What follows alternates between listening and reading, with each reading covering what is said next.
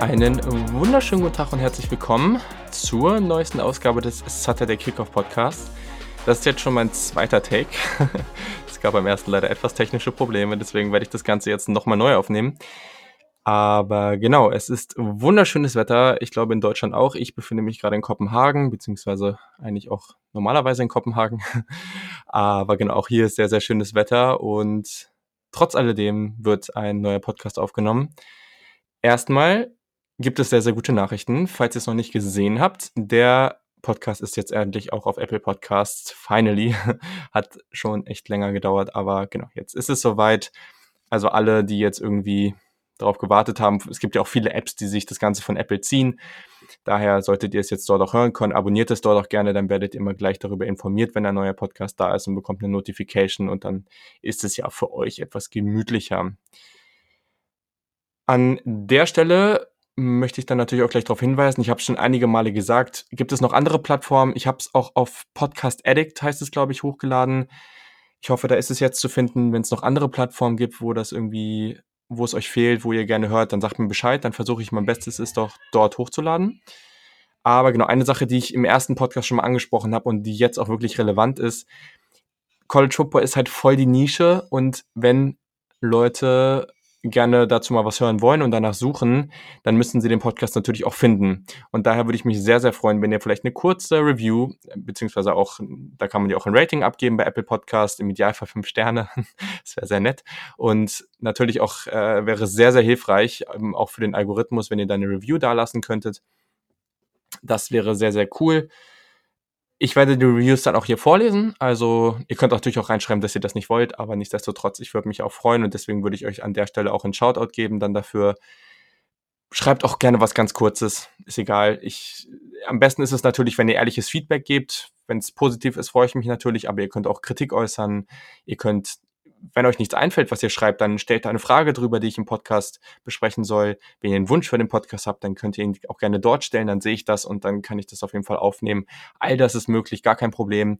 Ihr könnt die Review und das Rating auf eurem Handy machen, ihr könnt es im Browser, also ihr könnt es auf eurem, auf eurem Laptop machen.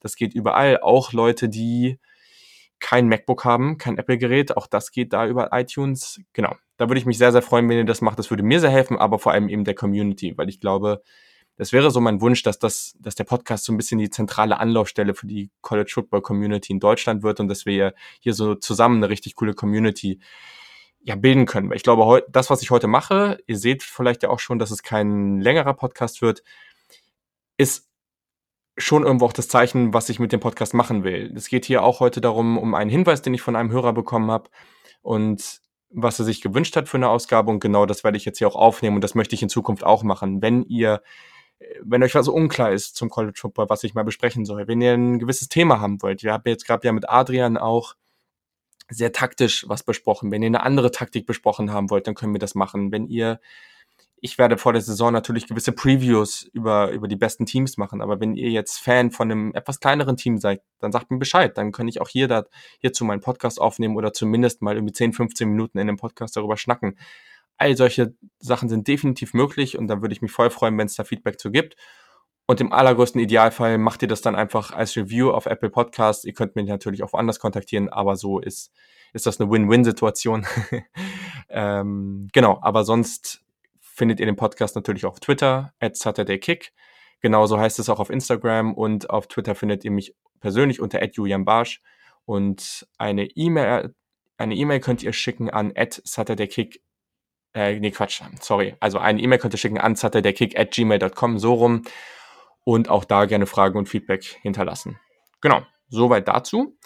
Und um jetzt mal mit dem eigentlichen Content dieses Podcasts anzufangen, nachdem ich jetzt hier schon viel zu lange gelabert habe, habe ich, und ich glaube, es ist ein ganz guter Start für diese Reihe. Ich möchte gerne so eine Reihe machen, wo man so Einblicke in den College Football bekommt. Da wird es dann sicherlich auch nochmal über verschiedene Themen geben. Das sage ich vielleicht gehen, da werde ich gleich auch nochmal was zu sagen. Aber ich habe einen Wunsch bekommen und das ist von Jakob, das ist auf Twitter at jakob-17. Der hat gefragt, kannst du nicht mal ein bisschen über die allgemeinen Unterschiede, aber auch die Regelunterschiede zwischen College Football und NFL reden? Und ich glaube, das ist ein ganz guter Start. sicherlich gibt es viele Leute, die sich schon länger mit College Football beschäftigen. Wenn das nicht relevant für euch ist, dann ist es vielleicht nicht die perfekte Ausgabe, aber gleichzeitig ist es auch nicht so lang heute und dann könnt ihr auch gern vielleicht ein bisschen Feedback dazu geben oder im Nachhinein sagen, wenn ich was vergessen habe. Das könnte ja auch durchaus der Fall sein. Genau, und da möchte ich erstmal mit so ein paar allgemeineren Unterschieden anfangen, die es eben zwischen den beiden in Anführungszeichen Sportarten gibt. Und zwar, ich glaube, ein guter Punkt ist mit der Historie anzufangen, weil der College Football deutlich älter ist und sicherlich auch der Ursprung in den USA für den Football. Bereits am 6. November 1869 gab es zwischen Rutgers, heutiges Big Ten Team und kein gutes, und New Jersey, die sind heute Princeton, äh, das erste Spiel im College Football. In der NFL war das erst 1920. Also da ist dann schon eine gewaltige Lücke dazwischen und der College Football hat historisch gesehen einfach auch eine ganz andere Tradition. Das muss man einfach so sagen. Eine Sache, über die ich schon öfter geredet habe, sind die Stadien und die Atmosphäre im College Football. Wirklich auch gerade, und da hat jemand anders noch was zugefragt, wenn es darum geht, so, wo sind eigentlich die, was ist entscheidend für dich, um zu sagen, ich gucke lieber College Football als NFL? Und da gibt es gleich noch ein paar andere Gründe, die kommen, aber einer sind sicherlich auch die Stadien und die Atmosphäre. 16 Colleges haben größere Stadien als das größte Stadion in der NFL. Und das muss man sich erstmal so reinziehen, weil wie viel, also wenn du jetzt gucken würdest, auch oh, in Deutschland, Unisport, ist ein bisschen was anderes, würde ich sagen. Und genau, also Alabama, LSU, Ohio State, Michigan, Tennessee, Texas und Penn State haben alle Stadien mit einer Capacity über 100.000, also wirklich riesige Stadien. Und das größte Stadion in der NFL haben die Giants-Jets mit 82.500. In vier Stadien gibt es mit über 80.000 ähm, Leuten, die da reinpassen. So. Und da ist schon ein riesiger Unterschied. Also da gibt es echt Stadien, wo da fast 30.000 Leute mehr reinpassen. Das ist eine Kleinstadt, die mehr in das College-Stadion rein, reinpasst. Schon sehr, sehr beeindruckend und das trägt natürlich auch was zu der Atmosphäre bei. Der nächste Punkt, der mich auch, der war mir zwar so schon bewusst, aber äh, ein paar Fakten dabei sind dann auch schon nochmal echt schockierend. Die Gehälter der Coaches. Der bestbezahlteste NFL-Coach ist John Gruden, aber der bekommt weniger als der bestbezahlteste äh, College-Football-Coach. Und das ist Nick Saban bei Alabama. Der bekommt 11,1 Millionen US-Dollar pro Jahr, was sehr, sehr krass ist. Er macht 92 mal mehr Geld oder hat das Gehalt ist 92 mal so hoch wie das des Governors von Alabama. was echt absolut absurd ist. Äh, man kann sich das so vorstellen, dass die College Coaches als Angestellte des jeweiligen Staates, in dem die Uni ist, gelten. Und jetzt kann man mal drauf gucken, und zwar sind neun, in 39 von 50 Staaten sind die bestbezahltesten Angestellten des Staates College Football Coaches. Daran kann man sich, kann man auch wirklich sehen, wie hoch diese Gehälter sind und eigentlich die meisten Coaches, zumindest in den größeren Conferences, verdienen echt immer einige Millionen im Jahr. Und ja, also auch die meisten Assistants, also wenn man jetzt auch so auf Offensive Coordinator, Defensive Coordinator guckt, da gibt's auch welche, also die meisten verdienen auch einige hunderttausend im Jahr, also sind alles schon ganz gut bezahlte Jobs, aber gleichzeitig muss man eben auch sagen, dass das Privatleben ja auch sehr limitiert ist in dieser Rolle. Äh, vielleicht nicht ganz so relevant, aber trotzdem interessant. Die Bälle in der NFL wurden schon mehrfach verändert und irgendwann wurden die Streifen an beiden Enden komplett weggenommen, weil war wohl der Grund, dass es irgendwie rutschiger ist. Kann man aber sehen beim College Football, weil da sind die Streifen noch immer vorhanden und die Bälle wurden auch nie verändert. Was der Grund ist, weiß ich nicht, aber es ist immer so beibehalten worden und auch noch immer so der Fall. Ein weiterer Grund, und da habe ich mit Adrian auch schon ein bisschen drüber geredet, warum ich die College Football irgendwo auch spannender finde, sind sicherlich die verschiedenen Spielstile. In der NFL ist es eben so, dass die meisten Teams, also klar, wenn du jetzt mit NFL-Experten redest, dann kannst du natürlich auch sagen, da gibt es Unterschiede, welche Coaches nutzen ihren Kader wie gut, welche Stile spielen sie. Natürlich gibt es da Unterschiede, aber an sich ist es relativ gleich.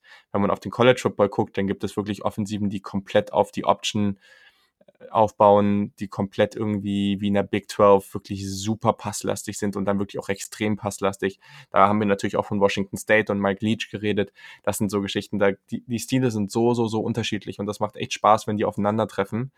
Hat oftmals was damit zu tun, dass gewisse Unis gewisse Traditionen haben und das so vor, also einfach so weitergetragen wird, aber auch gewisse Coaches, die einfach ihren Stil haben und daran festhalten.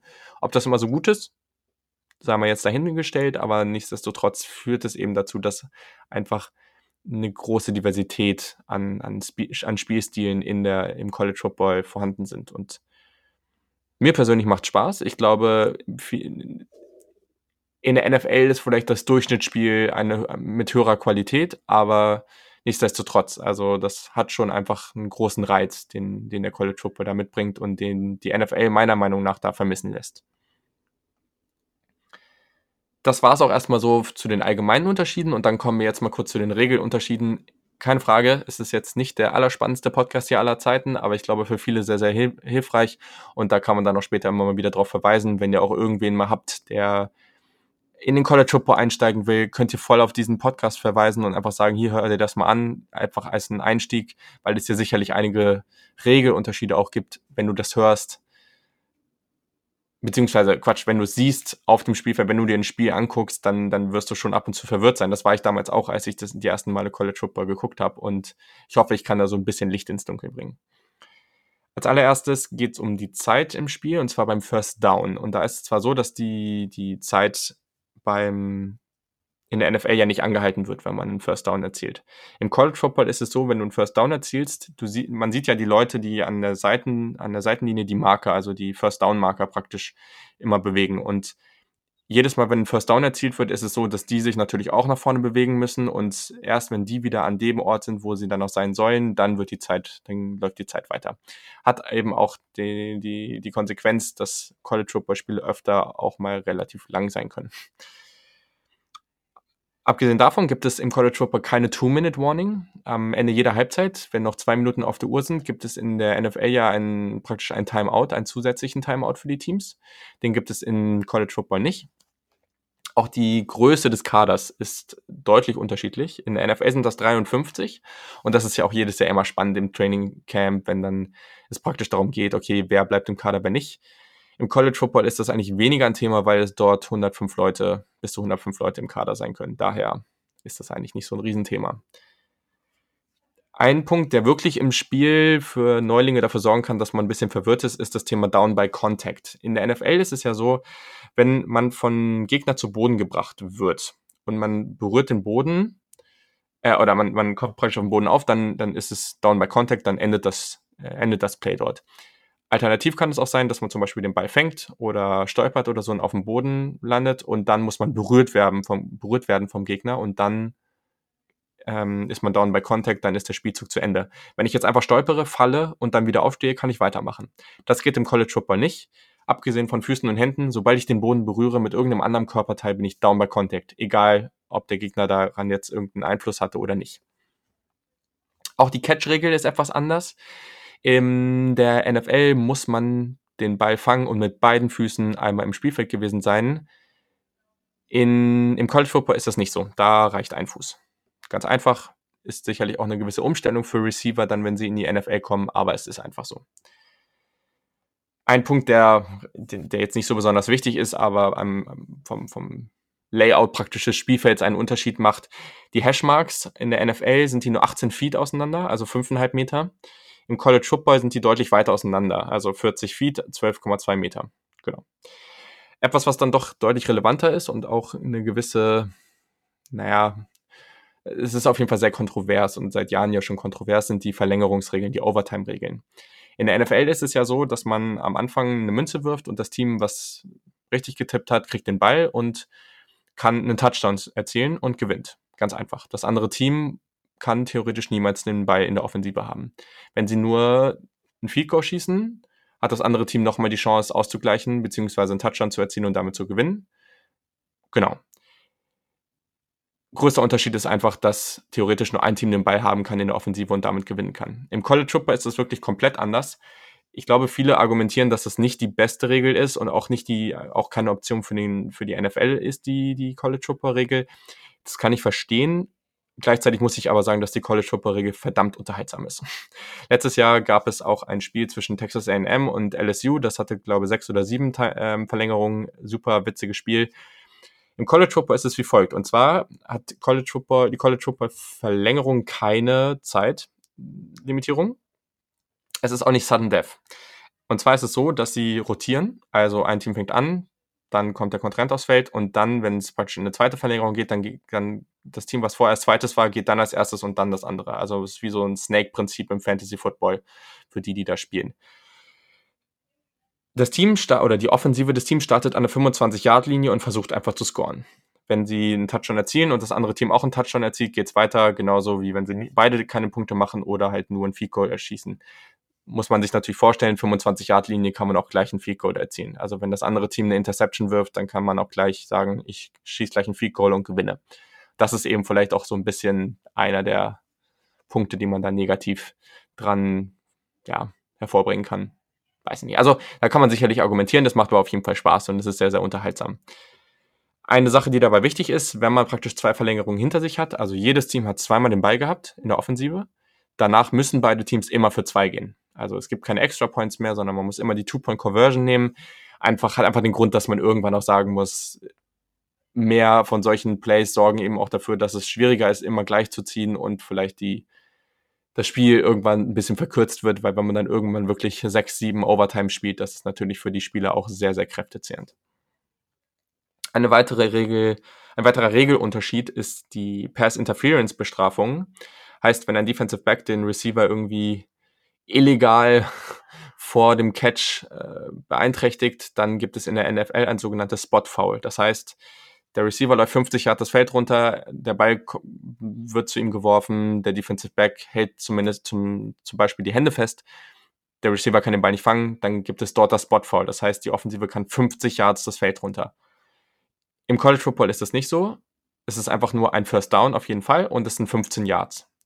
Hat vielleicht auch den Grund, dass eben der Unterschied natürlich auch ein bisschen größer ist. Also, wenn in der NFL das beste Team gegen das schlechteste spielt, dann ist es kein so ein großer Unterschied wie im College Football. Wenn da jetzt zum Beispiel Florida Atlantic gegen Alabama spielt, kann es natürlich sein, dass die Receiver von Alabama so gut sind, dass der Cornerback von Florida Atlanta, Florida Atlantic sich oft nicht anders zu helfen weiß, als einfach den Spieler irgendwie festzuhalten.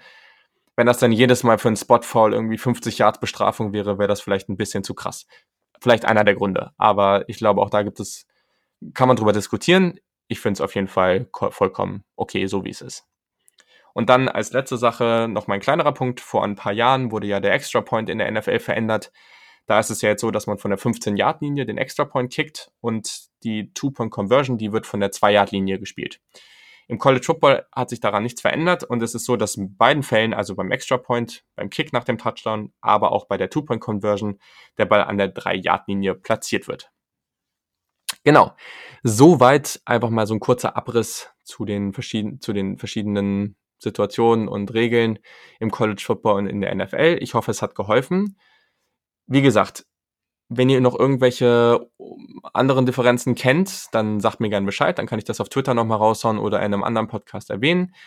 Gebt mir auch gerne Feedback, ob ihr noch mehr von solchen Ausgaben hören wollt, wo ich irgendwas erkläre. Vielleicht sagt ihr auch, das Format, wo du hier so lange alleine laberst, ist super lame und das interessiert mich überhaupt nicht. Dann ist das auch vollkommen okay. Mit dem Feedback kann ich auch umgehen. Und genau, sonst wie gesagt, ich würde mich sehr, sehr freuen, wenn ihr gerade jetzt zu Beginn auch ein paar Reviews auf, auf iTunes beziehungsweise Apple Podcast raushauen würdet, weil das hilft einfach sehr, gerade am Anfang, wenn da ein bisschen Traffic auf der Seite ist und ich dann auch ein paar Podcasts raushaue, dann kann man vielleicht auch dafür sorgen, dass der Podcast ein bisschen einen Push bekommt und da auch mal irgendwo angezeigt wird. Würde einfach sehr helfen und es macht mir natürlich auch mehr Spaß, noch mehr Content für euch rauszuhauen, wenn die Resonanz da positiv ist und mehr Leute den Podcast hören macht einfach mehr Spaß und die Community wächst und das ist irgendwo das Wichtigste. Mehr Leute, die irgendwie vom College Football hören und ähm, erstens dadurch vielleicht interessiert werden oder die eh schon interessiert sind und dann davon hören, das hilft ja auch. Ich glaube, die finanziellen Mittel sind einfach ein bisschen limitiert, um zu sagen, ich targetiere jetzt irgendwie über Social Media gewisse Leute, gewisse Leute mit gewissen Interessen. Die finanziellen Mittel habe ich jetzt einfach nicht und daher macht es auf jeden Fall Sinn, dass wir da als Community das zusammen durchziehen. Äh, an dieser Stelle dann auf jeden Fall vielen Dank fürs Zuhören. Ich wünsche euch noch eine schöne Woche und bis zum nächsten Mal.